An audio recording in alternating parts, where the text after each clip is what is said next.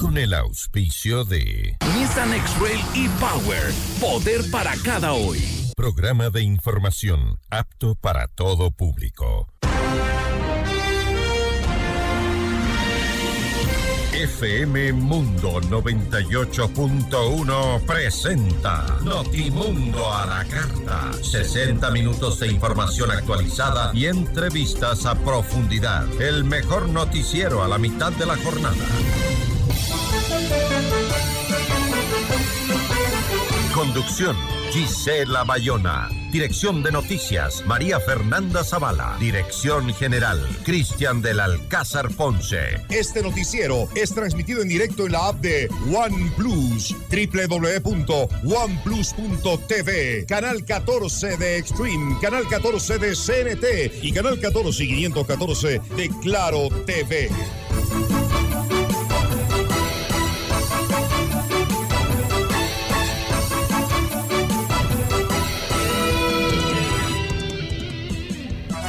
¿Qué tal? ¿Cómo están? Muy buenas tardes con todos. Gracias, como siempre, por estar con nosotros. Soy Gisela Bayona.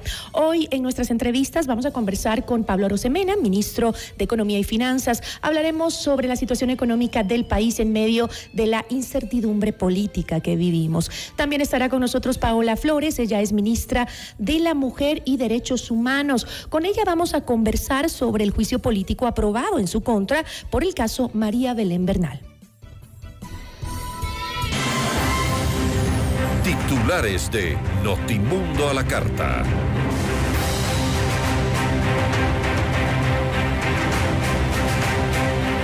La comisión que investiga el caso Encuentro aprobó el informe final que recomienda un juicio político contra el presidente Guillermo Lazo por delitos contra la seguridad del Estado. El Pleno debatirá el documento el sábado 4 de marzo. El asambleísta del oficialismo, Gruber Zambrano, denuncia que no se le permitió participar en la elaboración del informe del caso Encuentro. El correísmo insiste en que el presidente Guillermo Lazo permitió que redes del narcotráfico permeen en su gobierno. Gary Espinosa, presidente de la FENOCIN, hizo un llamado a Leonidas Sisa a respetar la autonomía de la organización. La Secretaría de la CENESIT afirma que el presupuesto para la educación superior aumentó en 200 millones de dólares en relación a 2022. Colectivos de mujeres anuncian una movilización nacional para el 8 de marzo. En lo internacional, la justicia de Perú abre una investigación contra la fiscal general por presuntas irregularidades en los cambios de un equipo que investiga una red de corrupción en la judicatura de ese país.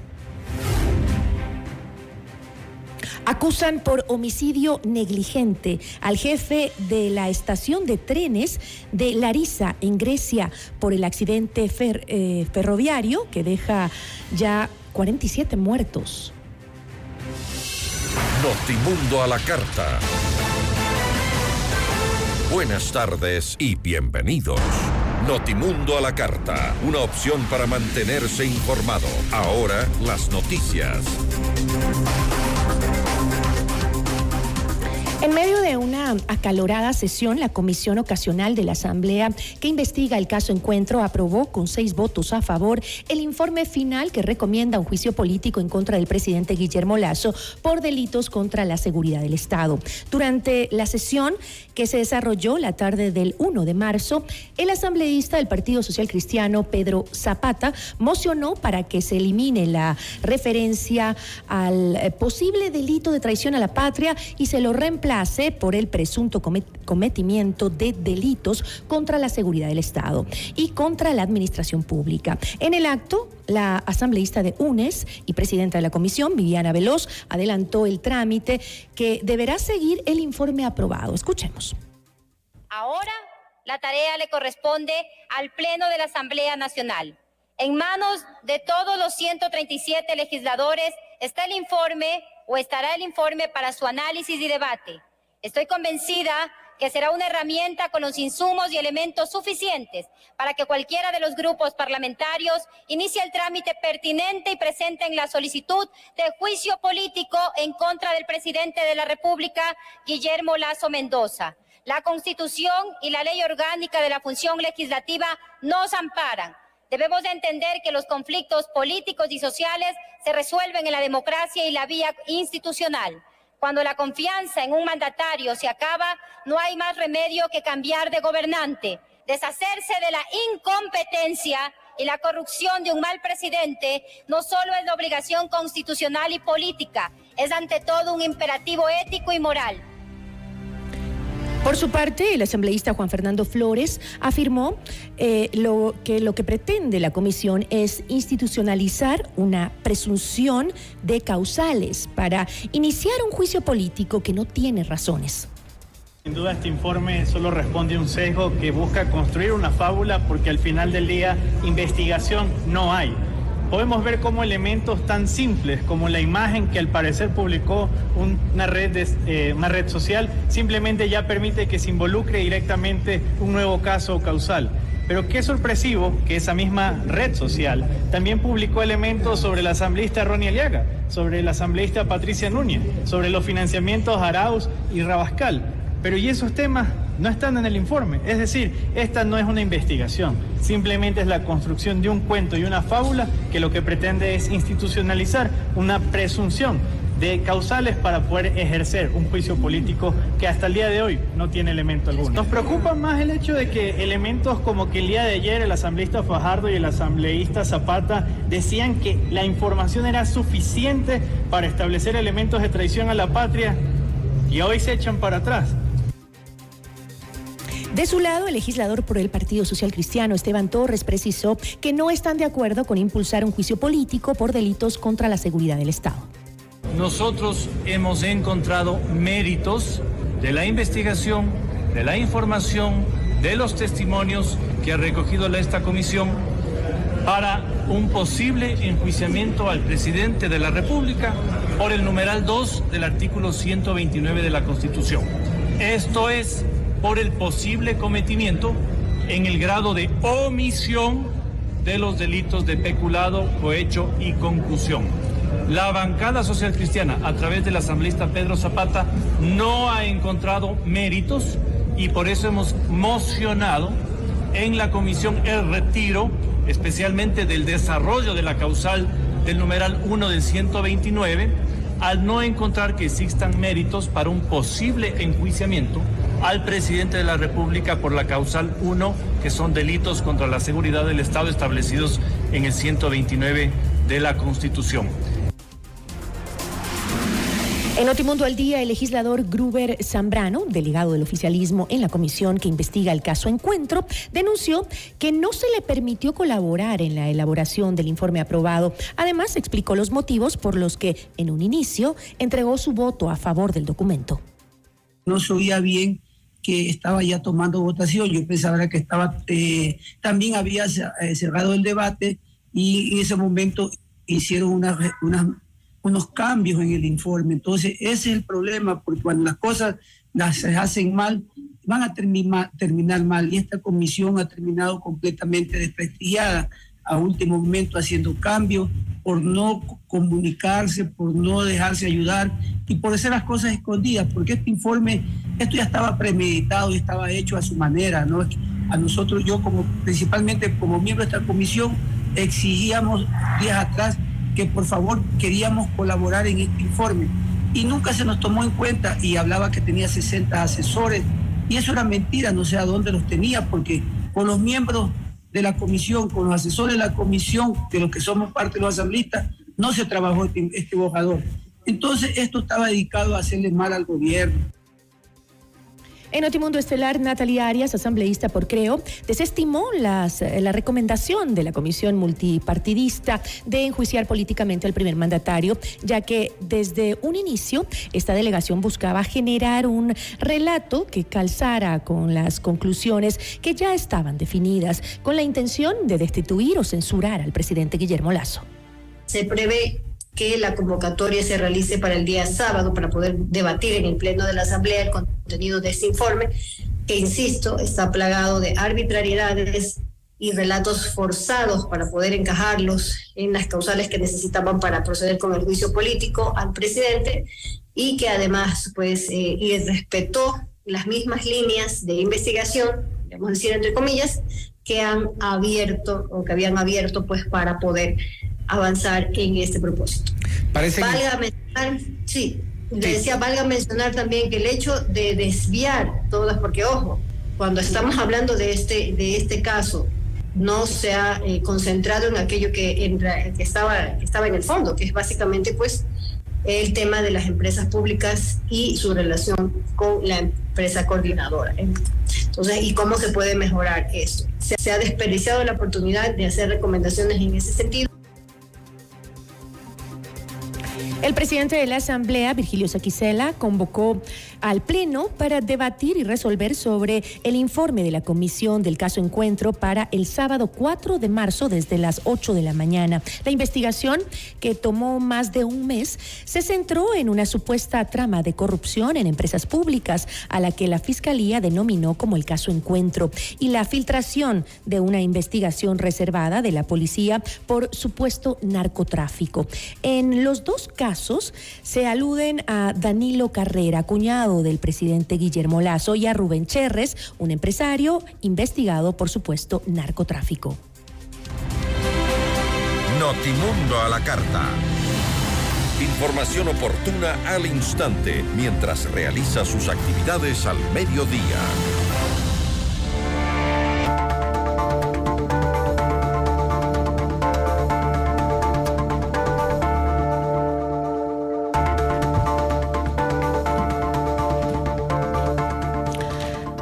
Cierre de febrero, el presupuesto general del Estado tenía 902 millones eh, de dólares en atrasos. Esta cifra es superior a los 678 millones reportados en el mismo periodo del año pasado. ¿La incertidumbre política se transforma en inestabilidad financiera para el país? La entrevista a la carta, en diálogo directo con los protagonistas de los hechos. Nos acompaña a esta hora Pablo Arosemena, ministro de Economía y Finanzas. Ministro, muy buenas tardes, ¿cómo está? Buenas tardes, Gisela. Eh, aquí a las órdenes, un saludo cordial para ti, para toda la cabina y todos los seguidores y radioescuchas tuyos y de esta estación de radio FM Mundo. Muy amable, ministro, muchísimas gracias. Eh, ministro, tengo aquí algunos, algunos datos. Eh, el Estado eh, debía pagar al Instituto Ecuatoriano de Seguridad Social 268 millones de dólares para cubrir el aporte público para el pago de pensiones de los jubilados, el Seguro Social Campesino y de riesgos del trabajo, pero solo desembolsó 1.7 millones hasta el 28 de febrero. También hay retrasos del Estado en los gobiernos autónomos descentralizados em, y algunos otros... Eh, cuantos rubros en los que está atrasado el Estado. ¿A qué se deben estos retrasos en el cumplimiento del presupuesto, ministro? Sí, esa información es imprecisa. ¿Me la puede precisar, atrasos en finanzas públicas deberían de pasar 90 días. Entonces estamos 3 de marzo y estamos hablando de cosas del 28 de febrero. Entonces hay 90 días para pagar. No podemos pagar por adelantado. Pensemos en el tema de los GATS. A los GATS se les paga el modelo de equidad territorial, el MED.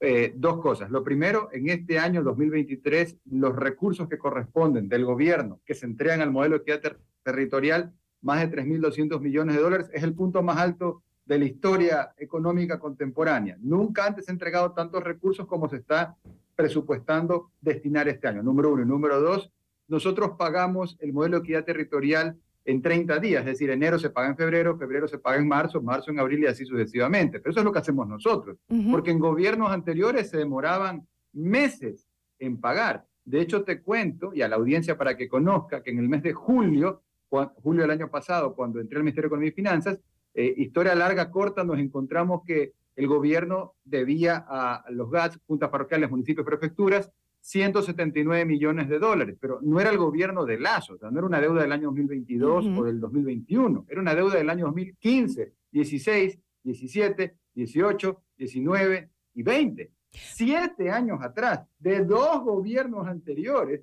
que vinieron, despilfarraron, se fueron y dejaron un hueco que tuvo que llegar este gobierno para pagar. Pero ministro, programa de en ese programa de pago de julio del año pasado a julio este año y eso se ha ido pagando con normalidad. Pero no se había dicho dentro de esa programación que el, eh, el, incluso estaba dentro del presupuesto, ya estaba presupuestado del Ministerio de Finanzas para los GATS una transferencia de 551 millones de dólares entre enero y febrero, pero solo se pagó eh, 164 em, millones. ¿E, ¿Eso qué es? ¿Eso no es retraso entonces?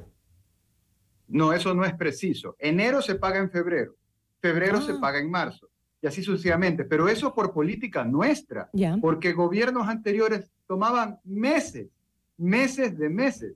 Entonces no existe ningún atraso y, insisto, dos cosas. La cantidad de recursos que hemos transferido el año pasado y lo que estamos transfiriendo este año presupuestado para el modelo de equidad territorial para los GATS es el más alto de la historia económica del ECOR, fácilmente comprobable, alrededor de 3.200 millones de dólares. Y dos, se paga mes a mes muy distinto de lo que se hacía antes, al punto que cuando yo llegué encontré deudas de siete años atrás. Entonces, ¿cómo es posible que no se haya pagado, pero que gobiernos anteriores no hayan, o sea, gobiernos seccionales, no hayan cobrado? ¿Cómo es posible que hayan dejado de tener deudas de siete años? Increíble. Tuvo que llegar el gobierno de Guillermo Lazo para poner ese orden fiscal y enfoque en lo social. Entonces, ¿qué es lo que hemos estado haciendo? Sembrando orden fiscal para comenzar a cosechar mayor inversión social, que tiene que ver con más inversión en el frente social, salud, educación, trabajo, vivienda, bienestar social, tiene que ver con más recursos para obra vial y tiene que ver con más recursos para seguridad, que son las necesidades más sentidas de toda la ciudadanía que nos está escuchando.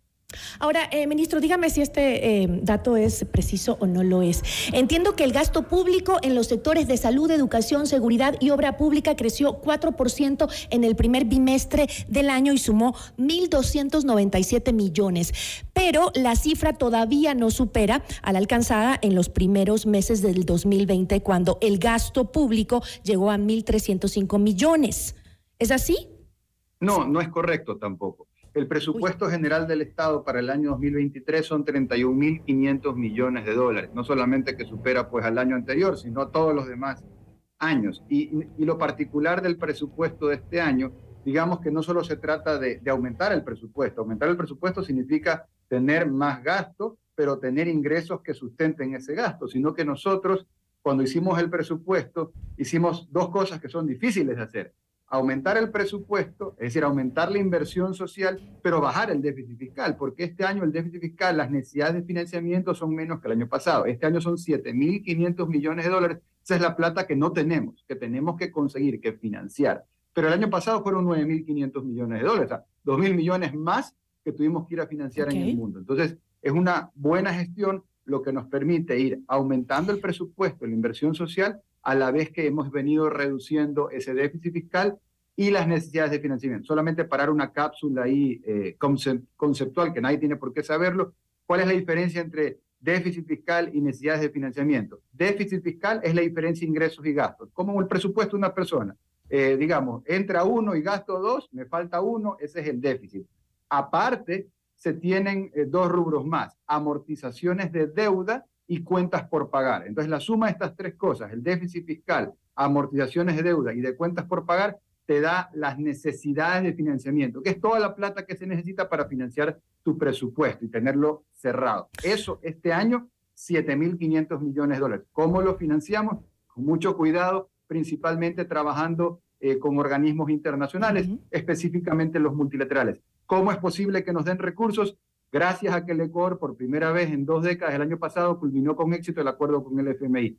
Si no hubiéramos logrado eso, hoy no tuviéramos cara ni aval para conseguir el financiamiento. Como logramos algo que nadie había logrado en décadas en el Ecuador, eso nos dio un aval en un año tan complicado como este, no en Ecuador, en el mundo, para poder conseguir el financiamiento de Banco Mundial, BID, CAP, entre otros organismos multilaterales principalmente.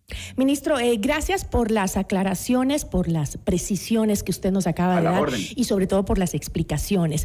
Eh, eh, pero, ¿por qué, si es como usted dice y pues hay un manejo de finanzas públicas bueno, no se ve esto reflejado en la satisfacción de la ciudadanía sobre el gobierno y su gestión? Bueno, yo diría dos o tres cosas.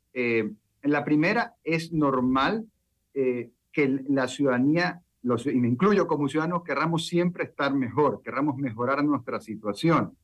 Eso es lo normal y hay que ser empático. Y cuando uno está en la función pública, yo vengo del sector productivo, actualmente estoy en la función pública, uno tiene que ser empático, conectarse con la gente y el sentido del trabajo que uno hace es poder mejorar justamente esa expectativa natural de mejorar. Yo diría, eso es lo principal, esa empatía con, con la realidad, número uno. Número dos, eh, tenemos que ver ya cuáles, cuáles son los datos que matan los relatos de lo que ha estado pasando en la economía. Lo que hablábamos hace un ratito, finanzas públicas, sería parte de la macroeconomía, pero tal vez lo que a la gente que nos escucha más le interesa es la microeconomía y el pulso de la microeconomía, como así, si me toco las venas y escucho los latidos, si quisiéramos tocarle el pulso de la microeconomía ecuatoriana, necesariamente tendríamos que hablar de las ventas. Y la historia larga, corta con las ventas, la facturación reportada al SRI en el Ecuador en el 2022 fueron 225 mil millones de dólares. Ajustado por inflación, es la cifra más alta de la historia económica del Ecuador y supera largo la prepandemia, el 2019. La economía se divide en 20 sectores, comercio, industria, turismo, construcción, agricultura, etcétera, y de acuerdo al SRI,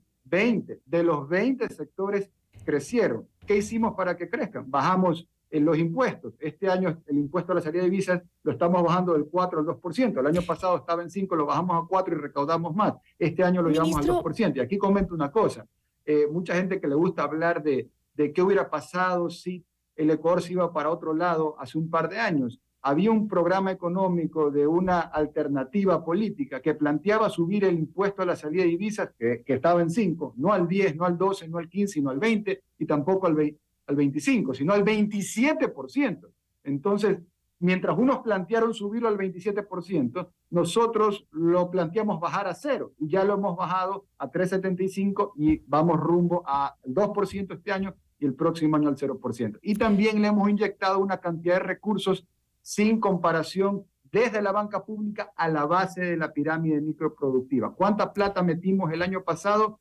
6.222 millones de dólares. Ministro. ¿Cuánta gente se benefició? Tres millones de ecuatorianos. Tres millones de ecuatorianos recibieron de la banca pública, estamos hablando, BEDE, CONAFIPS, Ecuador, CFN, 10, 6.222 millones de dólares. No estoy diciendo lo que vamos a hacer, estoy contando lo que ya hicimos. Eso es un estrato social medio. En el estrato social más vulnerable, el, el año pasado duplicamos la cobertura social. Antes del presidente Guillermo Lazo, un millón de ecuatorianos de los más vulnerables recibían bono social, una transferencia monetaria mes a mes para poder salir adelante. Un millón de personas. Actualmente lo reciben 1.9, es decir, un millón novecientos mil ecuatorianos son beneficiarios mes a mes de las transferencias monetarias. Es decir, en palabras sencillas, hemos duplicado la cobertura social. Entonces, dos millones de ecuatorianos actualmente mes a mes reciben un bono social y 3 millones de ecuatorianos el año pasado, otro, otro segmento de la sociedad, otro estrato social, recibieron 6.222 millones de dólares de la banca pública. Entonces yo creo que son elementos que se tienen que contrastar y de ahí se entiende que las ventas del año pasado fueron muy altas a pesar de problemas estructurales de toda la vida que tiene el Ecuador. Ministro, em, ¿se ha visto reflejado ese manejo financiero que usted califica como muy bueno y, se, y enfatiza en decirlo? ¿Se ha visto reflejado en obra pública y gasto social? Bueno, gasto social me lo acaba de explicar, obra pública. Sí, lo primero, yo, yo, no, yo no me califico porque sería, digamos, como verse el ombligo, entonces yo creo que eso ya le corresponde a, la gente. Eh, pero con respecto a la pregunta de, de obra pública, yo quisiera contar tres cosas. Las obras que, la, la, politiquería dice, no han hecho una obra. Entonces yo quisiera responder eso. Dice que no han hecho una obra. Quiero decir tres cosas. Un par de obras que hemos hecho, un par de obras que están en ejecución y, y, y algo más. Entonces, por ejemplo, nosotros ya inauguramos, el presidente de la República inauguró el Hospital Miguel Alcíbar de Bahía de Caracas, fueron 36 millones de dólares en infraestructura. También el Hospital General Rafael Rodríguez Zambrano de Manta, fueron 33 millones de dólares en infraestructura. Ya inaugurado, la avenida Casuarina en Monte Sinaí, 11 millones de dólares, una gran solución vial. El Aeropuerto Internacional de Loy Alfaro, fueron 30 millones de dólares en Manta, la avenida educativa José Joaquín Dolmedo en Amán, en Samanes, en Guayaquil, 7 eh, millones de dólares, la vía puerto-aeropuerto en Manta, 2 millones de dólares, centros de salud tipo C en El Oro, en Brisas, en Paraíso, 3 millones de dólares, la solución a ese problemón del socavón en Nabón, 2 millones de dólares, unidades educativas en Quevedo, como la Quevedo y la Nicolás Infante Díaz, 10 y 11 millones de dólares respectivamente. La, lista es larga, digamos, pero ya acabo de resumir un par de cosas. Y luego cosas que están en este instante en ejecución, está la obra pública martillándose en este instante, en proceso de ejecución, el corredor Chongón-Santa Elena, 42 millones de dólares. Ya hemos inaugurado, el presidente ya ha inaugurado varios tramos. Carretera Las, las Golondrinas San Guangal, en Imbabura, 60 millones de dólares. La carretera Baeza Reventador en Sucumbíos, 18 millones de dólares. La carretera Pedernales, Rocafuerte, T de Buenos Aires en Manaví, 26 millones de dólares. Carretera Quinindé, Las Golondrinas en Esmeraldas, 43 millones de dólares. Carretera Ye Calderón, Ye Las Peñas en Esmeraldas, 20 millones. Me puedo ir de largo porque la lista ya se fue de largo. Pero, ya me fui de largo, sí. Entonces, y lo último, ya no, no, voy a leer, no voy a leer otro listado, pero no voy a recitar un listado, pero serían las obras que se hicieron el año pasado, unas y otras, las que estamos haciendo este año, con plata de la banca pública, específicamente el BED, el Banco de Desarrollo, el Banco del Ecuador, que le entregamos esos recursos a GATS, pequeños, medianos GATS, en municipios, prefecturas, por ejemplo, en Manta, el sistema hidrosanitario más moderno que hay en Manabí, entregó el presidente de la República 44 millones de dólares. Eh, particular, personalmente estuve en la mancomunidad Santo Domingo, eh, Santo Domingo La Concordia, en Santo Domingo Los Áchilas, entregamos 14 millones de dólares para el centro de faenamiento. Ministro, no me va a alcanzar a conversar todo lo que tengo que conversar con usted si se pone a seguir leyendo cada uno de los puntos de su lista, pero este, quisiera hablar de algo muy importante pero también. creo que queda claro. Clarísimo. Eh, creo que queda clarísimo de que cualquier persona que te dice a ti, viéndote a la cara, que no han hecho una obra, está mintiendo. ¿Y qué pasa con el riesgo país, eh, ministro, que eh, llegó a 1.632 puntos, el nivel más alto en lo que va del año? Eh, ¿Por qué y cómo nos afecta? Me está midiendo el riesgo político porque en la Asamblea están especulando o avanzando con un potencial juicio político al primer mandatario. Entonces eso genera inestabilidad política, evidentemente. Entonces, ¿cuál, ¿Qué, mide el riesgo país? Eh, el riesgo de que un país no vaya a pagar porque no tenga la capacidad o la voluntad. Ecuador tiene la capacidad pero, y tiene la voluntad, pero si el día de mañana, eventualmente a partir del 25, 25 que eh, es el periodo de un nuevo gobierno, si no tienes una, una continuidad democrática, más allá de que sea una reelección del presidente de la República, una continuidad democrática, porque aquí en Ecuador estamos debatiendo democracia versus anarquía, digamos. Entonces, si no hubiera esa continuidad democrática y tuvieras una suerte de regreso del populismo económico, lo que tiene miedo el que le presta plata al Ecuador es que le vayan a, le vayan a hacer lo que ya le hicieron hace unos años, que fue declararse locos y no pagarle. Entonces, como hicieron eso, es que el riesgo país eh, te castiga, porque se aumenta la expectativa que ¿Y por qué, por qué ahorita? Porque lo que se está midiendo ahorita es esa inestabilidad política. ¿Y cuál es el o sea, me está diciendo que, eh, lo que eh, los problemas políticos actuales pues eh, afectarían a la, a, la economía, a la estabilidad económica del país o a la visión de la estabilidad económica que tiene el exterior de nosotros, más bien. Correcto, correcto. Digamos que hay, dos capas de repercusión, como cuando tiras una piedra en, un lago y ya se pues va haciendo zapitos y va haciendo estas, estas ondas expansivas. Entonces, un primer golpe que tienes hacia afuera es que la persona que está afuera dice, a ver, ¿qué está pasando en el Ecuador? ¿Por, qué ponen, por qué se cuestiona la democracia? Porque esto no se trata de, de, fortalecer a un gobierno, esto se trata de que como país debemos ser un país serio, democrático y fortalecer la democracia. De hecho, hoy he podido ver, no sé si ustedes ya lo han podido ver, algunos comunicados de organismos internacionales, de expresidentes de la, de la República de, de, toda Iberoamérica, gente muy prestigiosa diciendo, hey, ¿qué está pasando en la Asamblea de Ecuador? Cuidado, van a intentar no eh, estar dentro de la democracia. Sino Entonces, ¿usted no cree, ministro, que el gobierno pudo haber fallado en implementar políticas financieras que vengan de la mano con una gobernanza adecuada para no incrementar el riesgo país?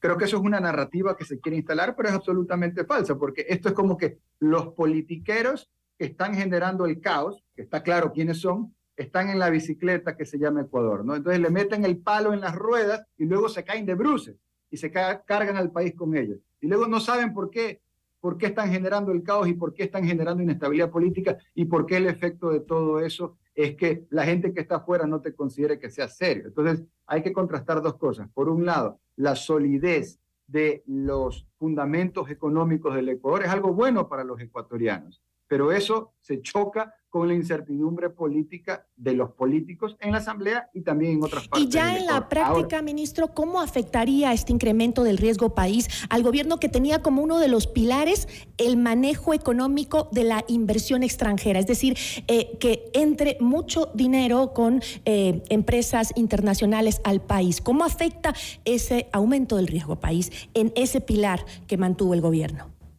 Primero, esto no afecta al gobierno, afecta a los ecuatorianos, a los ciudadanos. Me refiero a esa intención o a esa propuesta que hizo el gobierno de un manejo económico en donde esté eh, el impulso de la inversión extranjera, a ese punto específico. ¿Cómo afecta? Ecuador, sí, Ecuador no puede parar. Entonces, ¿qué hacemos nosotros? El, presidente de la República el día de ayer fue por el día, fue y regresó, estuvo en Costa Rica y firmó un acuerdo de libre comercio con Costa Rica, economías complementarias, vamos a exportar más, producir más, generar más ventas, fortalecer el poder adquisitivo también de los ecuatorianos, gracias a los productos que allá vengan para acá, sobre todo en temas de tecnología, medicinas, etcétera. Entonces, esas son las cosas que tienen que suceder en el país, tener más acuerdos de libre comercio, y eso un poco eh, choca con eh, las ganas de generar caos de gente que debería estar trabajando por el Ecuador y no para, eh, para ellos. Entonces, al final, nada, en economía, que es lo que nos compete a nosotros, tenemos una economía que está volcada a la inversión social. Hace un rato que me preguntabas cuánto era el presupuesto, te decía 31.500 millones de dólares el presupuesto, pero es que la mitad de, de ese presupuesto, 15.200 millones de dólares, el 49%, es inversión social. Entonces, en la medida que hemos duplicado la cobertura social, porque sería bueno que esos politiqueros hablen con dos millones de ecuatorianos que reciben ayuda social del gobierno, que Guillermo Lazo les ha duplicado, era un millón, ahora son casi dos millones. Sería bueno que esos politiqueros hablen con esos tres millones de ecuatorianos de un estrato social medio, tres millones que recibieron recursos de la banca pública y antes no los habían recibido. Ahí ya vamos cinco millones de ecuatorianos. Entonces, hay que también conversar con, con, con estratos de la sociedad más amplios.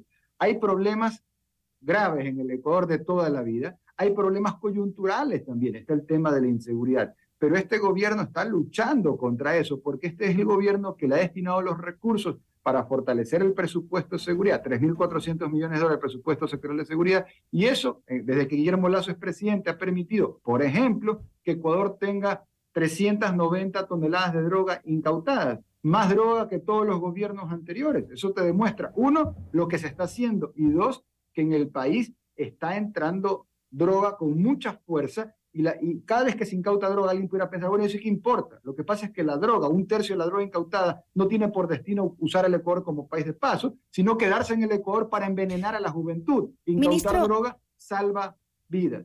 Eh, se me acaba el tiempo y sí quería, eh, quería conversar con usted sobre qué pasará eh, en el caso de que se realizara una nueva paralización nacional, como anuncian algunos sectores del movimiento indígena. ¿Qué pasará con las proyecciones del gasto público? ¿qué, qué, podría sucederle al país? lo primero, creo que la gente, la inmensa gran mayoría de la gente que nos está escuchando, viendo y lo que no nos están escuchando, pero también piensan que Ecuador tiene que trabajar, producir y vivir en paz. la gente quiere vivir en paz, quiere tener la capacidad de poder producir y salir adelante. Entonces nadie quiere paralizar, la gente quiere trabajar y de eso se han hecho eco todos los gremios empresariales del Ecuador y digamos, digamos eso, eso es un tema que hay perfecta sintonía sector público, sector privado. Es un grupo minúsculo de personas que se les da micrófono que quieren paralizar. Bien, una cosa es protestar, lo cual es legítimo y es bienvenido. Eso está muy bien, eso es democrático. Otra cosa es paralizar las vías. El Código Orgánico Integral Penal prohíbe paralizar la vía pública, porque hay gente que se muere cuando una ambulancia no puede pasar por una carretera, para parar un ejemplo concreto. Entonces, eh, la visión de nosotros es que Ecuador no puede parar. Recordemos que los 18 días de paralización del mes de junio del 2022 le costaron al país 1.150 millones de dólares. Entonces, eh, eh, es como dispararse en el pie no, Ecuador no gana absolutamente nada cuando nos quitamos la posibilidad de producir y salir adelante. Entonces, la expectativa nuestra desde la cartera Economía y Finanzas es seguir trabajando por eh, tener una economía cada vez más fuerte. No solo la macroeconomía, sino más, más, de manera más importante la microeconomía. Y tal vez, ya sé que estamos cerrando estos comentarios, Te quiero dar una primicia porque lo acabamos de comunicar y que yo haya visto, no ha salido en ningún medio.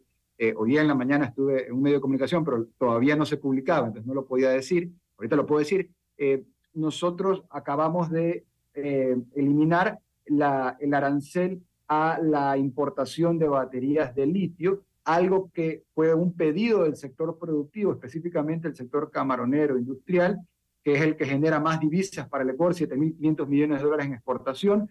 Y esto no solamente sirve para más exportaciones, más producción y más generación de empleo en ese sector, sino que sirve para tener una transición ecológica hacia una economía más eh, eh, sostenible y sustentable, una economía verde. Con esa noticia, con esa buena noticia me voy a quedar, ministro, porque se nos acabó el tiempo. 25% al 0% hemos bajado el impuesto para fortalecer al sector productivo. Muchísimas gracias, ministro. A ti, gracias. Pablo Rosemena, ministro de Economía y Finanzas. Notimundo a la carta. Información oportuna al instante mientras realiza sus actividades al mediodía.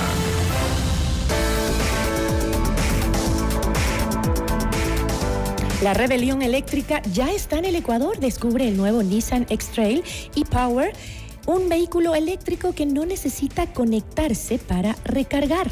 Esto significa más poder eléctrico, más aceleración, más autonomía. Agenda tu test drive en los concesionarios Nissan a nivel nacional. Esto es poder para cada día. Esto es Nissan. Con Blue Castle Venture recibe el mejor interés sobre tu inversión gracias a su tecnología financiera estricta que no trabaja con criptomonedas. Blue Castle Venture, empresa canadiense que cumple tus sueños. Visita www.mi20ya.com y escríbenos al 0999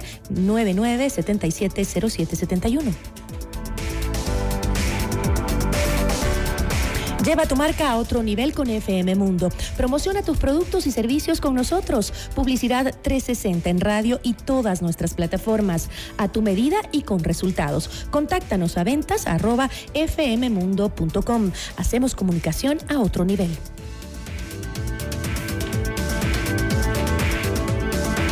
Ven a Boga y descubre la perfecta fusión de sabores asiáticos que te encantan. No te pierdas lo nuevo. Nagasaki de mariscos en concha de ostras. Boga Shrimp Tempura. Los más deliciosos nigiris. Te esperamos eh, de martes a domingo en la avenida González Suárez y Orellana Esquina, edificio U.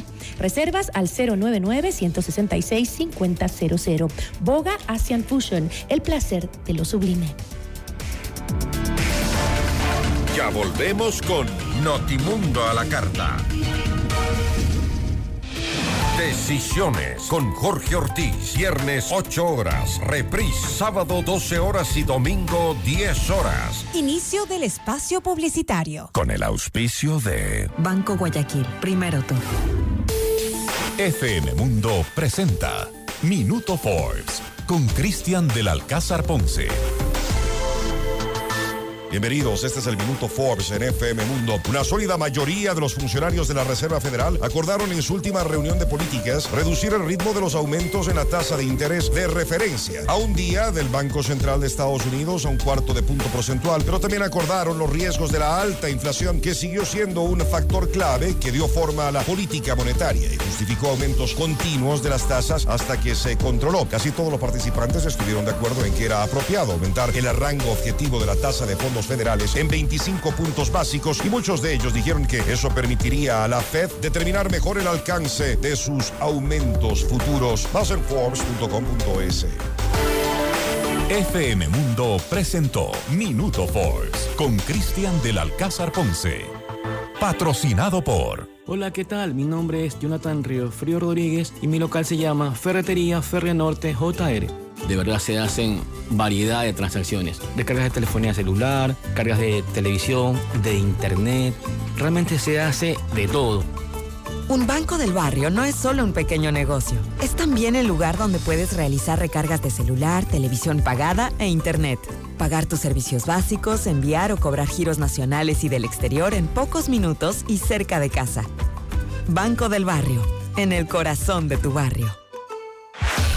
En tu mundo, esta es la hora. Son las 13 horas, con 40 minutos. Seamos puntuales. FM Mundo. Hoy yo quiero vivir, decorar al estilo Grifine Home Center. Para construir, decorar, mejorar tu hogar. Para pisos y paredes, hoy tenemos más. ¿Quieres mejorar tus ambientes?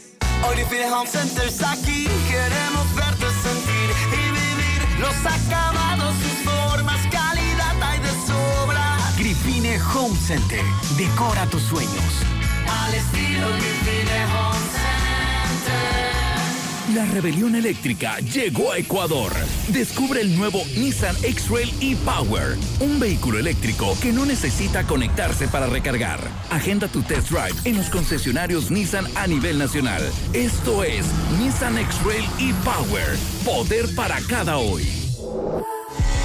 No existe una segunda primera impresión. Ven a conocer la torre corporativa de IAM Beyond the Stars by Le Park. El proyecto ideal para tu oficina con ambientes modernos, amenities, terraza para negocios, espacios de coworking, gimnasio, spa, golf ranch y mucho más. Invierte en el proyecto de más rápida conversión de ventas en Quito con tecnología, sostenibilidad, servicios y el diseño exclusivo de grandes profesionales como Adriana Hoyos, Gabriela Sommerfield y Cristian Vice. Visítanos en República del Salvador y Moscú. Llama al 098-854-6364 o ingresa en iambeyondthestars.com. Un negocio del más alto nivel.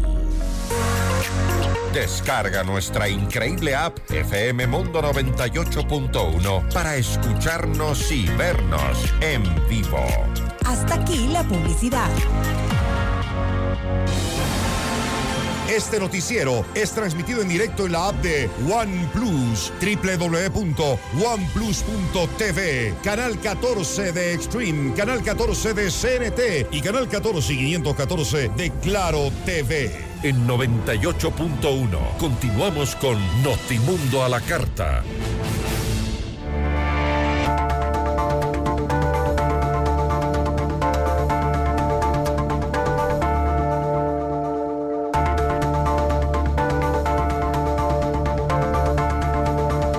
Comisión de Fiscalización de la Asamblea Nacional calificó el pedido de juicio político en contra del exministro del Interior, Patricio Carrillo, el actual secretario nacional de Seguridad Pública, Diego Ordóñez, y la secretaria de Derechos Humanos, Paola Flores, acusados de presunto incumplimiento de funciones en el caso del femicidio de María Belén Bernal. La entrevista a la carta.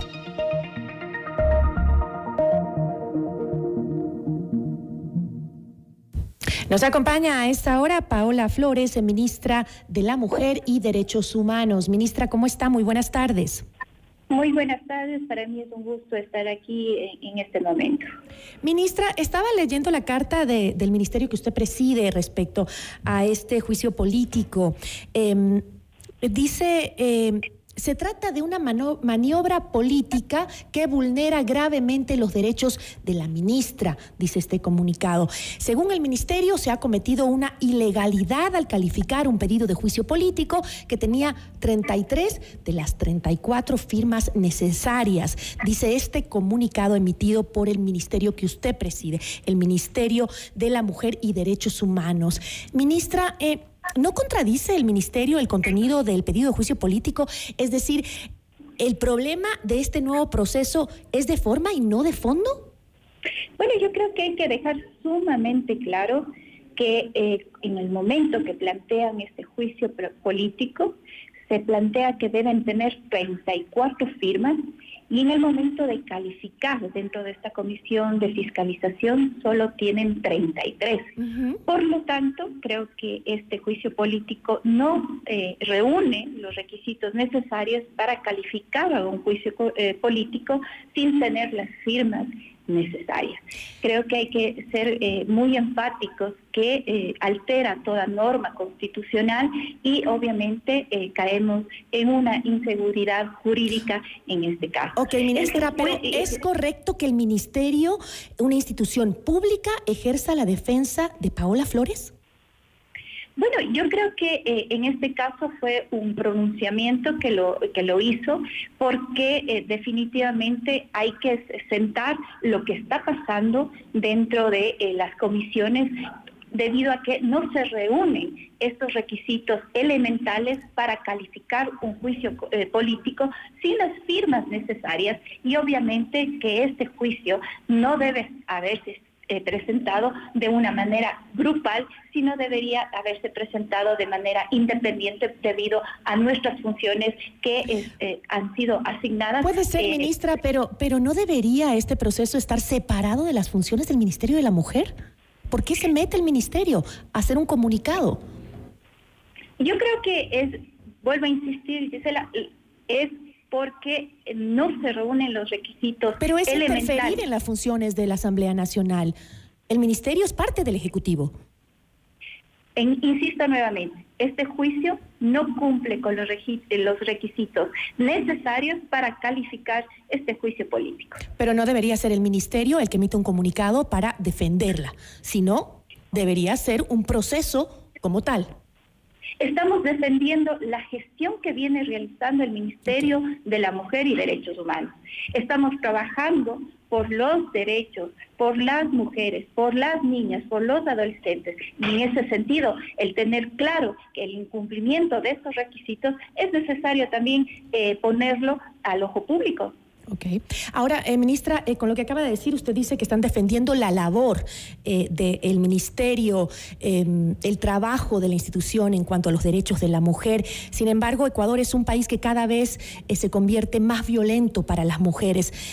tengo cifras aquí muy interesantes. La Alianza Feminista para el Mapeo de Femicidios reveló que en el 2022 hubo 332 femicidios en el país, la cifra más alta registrada desde 2014. La víctima más joven tenía tres meses de edad y la más adulta tenía 84, demostrando que la violencia basada en género contra las mujeres atraviesa todo ciclo vital. Eso dice un comunicado. Eh, de las víctimas, 14 mujeres estaban embarazadas, también 4 de cada 10 víctimas eran madres, de acuerdo con la información disponible de este, esta agrupación feminista.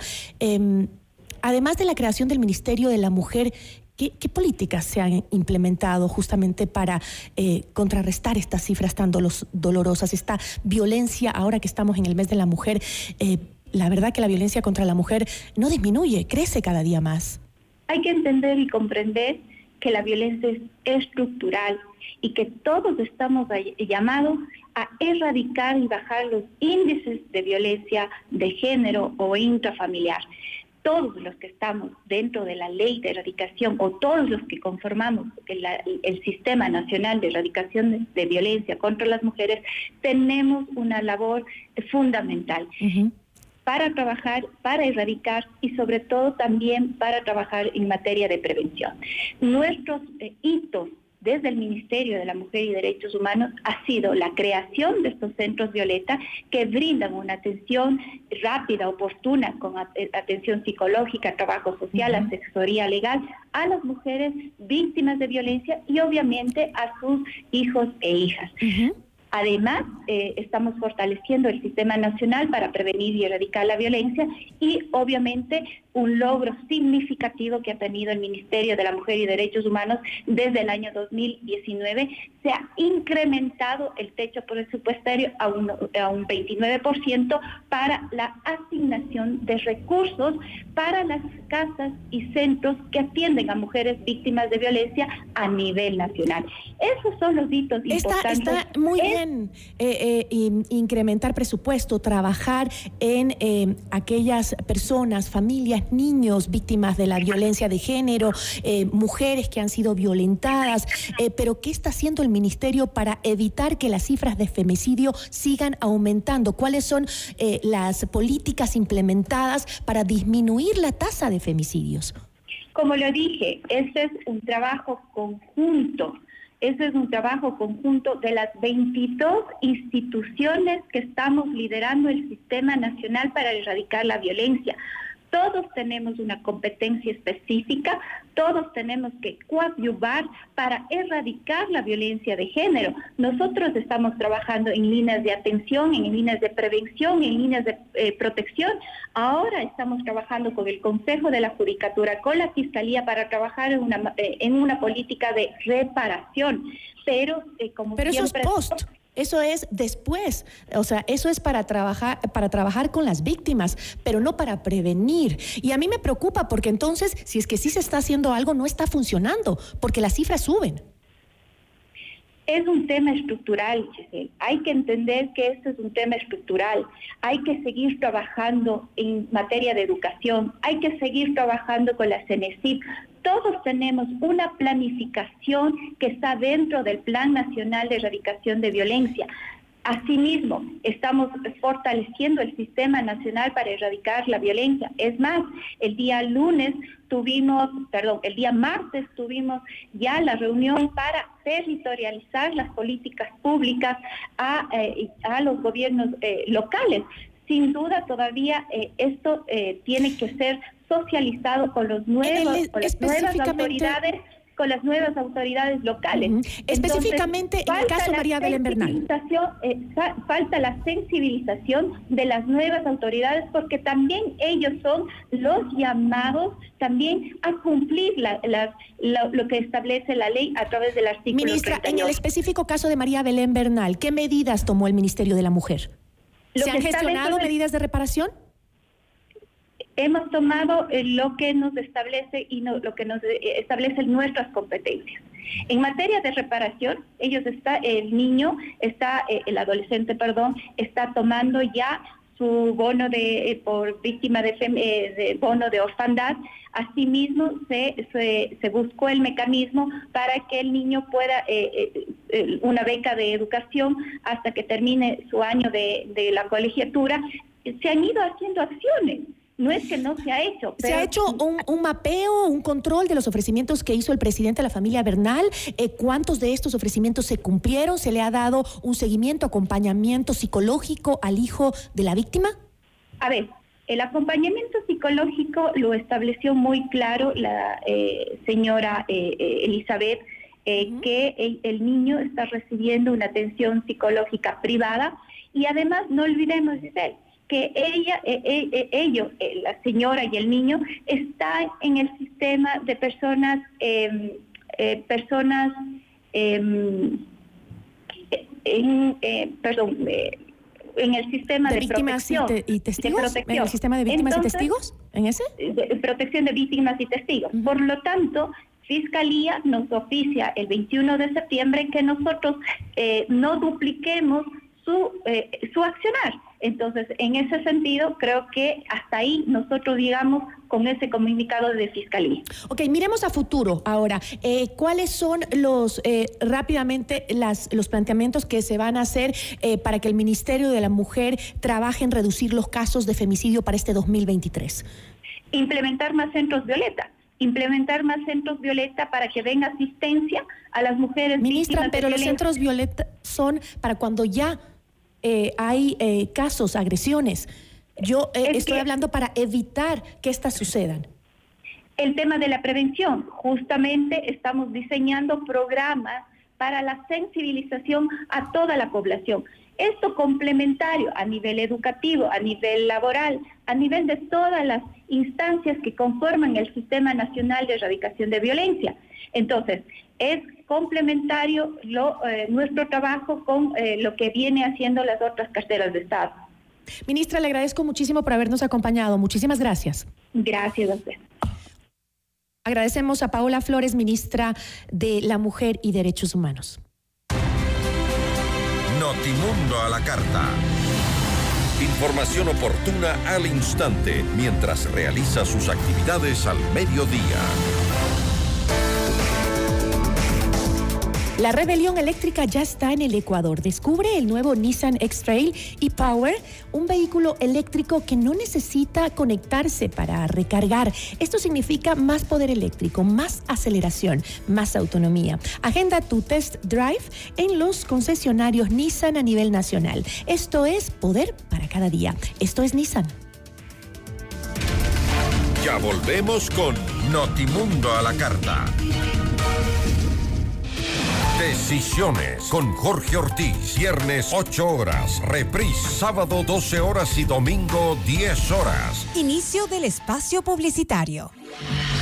Y ahora, el mundo del deporte con Eduardo Andino. Hola, ¿qué tal amigos y amigas? A continuación las últimas noticias en el mundo del deporte. El argentino Martín Anselmi, director técnico de Independiente del Valle, se consolidó como el estratega más exitoso de la historia del club, eh, tras conquistar la Recopa Sudamericana frente al Flamengo por penales. Desde que asumió el banquillo de Independiente nueve meses atrás, en mayo de 2022, Anselmi ha llevado al conjunto ecuatoriano a ganar cuatro títulos, entre ellos la Copa Sudamericana, la Copa Ecuador, la Supercopa de Ecuador y ahora ahora la Recopa Sudamericana, con un título en el palmarés de los Rayados que del español Miguel Ángel Ramírez, que con Anselmi como su asistente técnico ganó la Copa Sudamericana de 2019, y el portugués Renato Paiva, que conquistó la Liga Pro en 2021. Hasta aquí el mundo del deporte con Eduardo Andino. En mayo disfrutarás de un espectáculo impresionante. Ara Malikian, el genio del violín. Todo su virtuosismo, su talento extraordinario en un evento del más alto nivel, The Ara Malikian World Tour. Vive esta experiencia musical única. Ara Malikian. Quito, 18 de mayo, 20 horas, Teatro Nacional Casa de la Cultura. Entradas definitivas y a la venta en ticketshow.com.es, Río Centro, Mall El Jardín, Paseo San Francisco y El Recreo. 3, 6 y 10 meses sin intereses con tarjetas Produbanco. Ara Marikian te lo trae Top Shows. Garnier Fructis Hair Food llegó a Ecuador. Alimenta tu pelo con la rutina completa de shampoo, acondicionador y mascarilla. Hasta 98% de origen natural. No siliconas, no pelo pesado. Sin nutrición. Sí aprobado por Cruelty Free International. De Garnier Naturalmente. Ahora en Pícaro Resto Grill, de martes a domingo, de 13 a 16 horas. Disfruta nuestro exquisito Lunch Pícaro por solo 15 dólares, incluido impuestos. Deliciosa entrada, plato fuerte y bebida. Y por solo un dólar 50 adicional, un exquisito postre. Te va a encantar. Reserva tu mesa ya al 099-074-0000. Cristóbal Gangotena e Isabela Católica. Pícaro Resto Grill, las cosas ricas de la vida la rebelión eléctrica llegó a Ecuador. Descubre el nuevo Nissan X-Trail e-Power, un vehículo eléctrico que no necesita conectarse para recargar. Agenda tu test drive en los concesionarios Nissan a nivel nacional. Esto es Nissan X-Trail e-Power, poder para cada hoy. En mis vacaciones me encanta vivir al máximo y descubrir nuevos lugares. En esta temporada viaja con llantas seguras para vivir las mejores experiencias. Continental, con tecnología Eco Plus para un menor consumo de combustible y menos emisiones de CO2. Encuéntralas en Ergo Tires a nivel nacional. Elige Continental, elige el planeta. Todos los programas mírelos en nuestro canal de YouTube, FM Mundo Live. Fin del espacio publicitario. Este noticiero es transmitido en directo en la app de OnePlus, www.oneplus.tv, canal 14 de Extreme, canal 14 de CNT y canal 14 y 514 de Claro TV. En 98.1 continuamos con Notimundo a la carta. Notimundo a la carta, una opción para mantenerse informado. Ahora las noticias.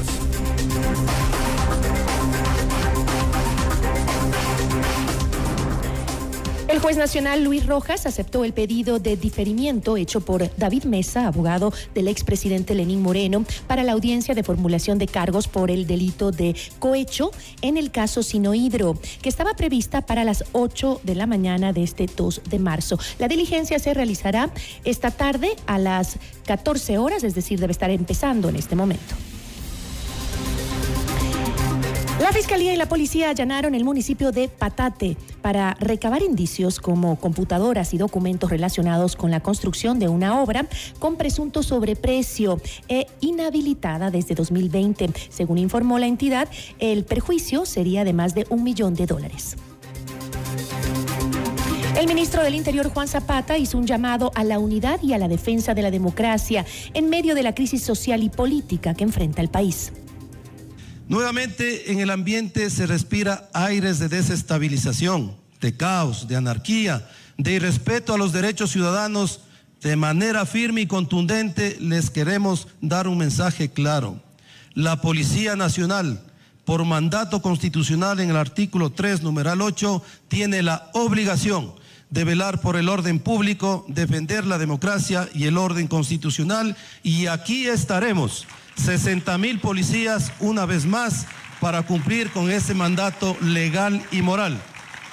Pues en este momento el país necesita unidad nacional y hago un llamado a que la paz y la tranquilidad sea nuestra prioridad pues el Ecuador demanda de una reactivación económica y de un pacto cívico democrático. Gary Espinosa, líder de la organización Organizaciones Campesinas, Indígenas y Negras FENOCIN, hizo un llamado para que Leonidas Sisa, presidente de la CONAIE, respete la autonomía de las organizaciones. Además, aclaró que no firmó el acta de paz con el gobierno porque no se incluyeron los puntos que solicitaba la FENOCIN. Colectivos de mujeres convocaron a una movilización nacional para el 8 de marzo en Quito. A esta marcha, al igual que otras organizaciones y en otras ocasiones, se pues unirán la CONAIE, el Frente Popular y el Frente Unitario de Trabajadores. La movilización saldrá a las 16 horas desde la Universidad Central y terminará en San Blas. La tarde del 1 de marzo, el presidente Guillermo Lazo y su homólogo de Costa Rica, Rodrigo Chávez, firmaron el acuerdo de asociación comercial en la ciudad de San José. En el encuentro, Lazo habló sobre sus expectativas de este convenio. Por su parte, el presidente de Costa Rica, Rodrigo Chávez, afirmó que ambos países comparten el ideal de la igualdad de oportunidades para los ciudadanos de la equidad y de la prosperidad compartida. El presidente Guillermo Lazo anunció que el presupuesto que recibirán las instituciones de educación superior ha aumentado en 200 millones de dólares en relación a 2022. En Notimundo Estelar, Andrea Ibáñez, titular de la Secretaría de Educación Superior, Ciencia y Tecnología, CENESIT, afirmó que las universidades gozan de mayor autonomía y que no existen limitaciones en la selección de carreras a las que los estudiantes pueden postular.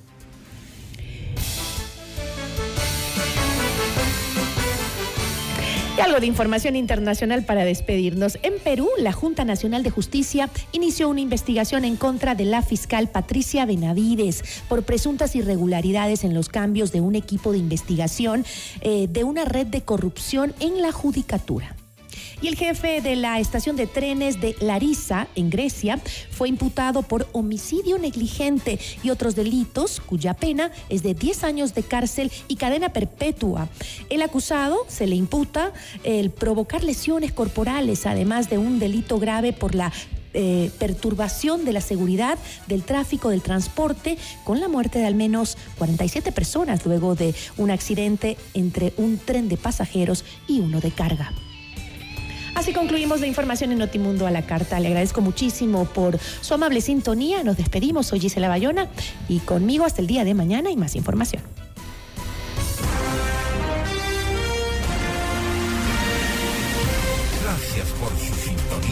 Tarde. FM Mundo 98.1 presentó Notimundo a la carta. 60 minutos de noticias actualizadas y entrevistas. El mejor noticiero a la mitad de la jornada. Conducción, Gisela Bayona. Ingeniería de sonido, Mauro Olivo. Producción FM Mundo Live, Javier Merino. Dirección de arte, Laili Quinteros. Coordinación y redacción, Fernanda Utreras. Redacción y redes sociales, José Martín Muñoz. Dirección de noticias, María Fernanda Zavala. Dirección general, Cristian del Alcázar Ponce. Notimundo a la carta, con el auspicio de Nissan X-Trail e-Power, poder para cada hoy.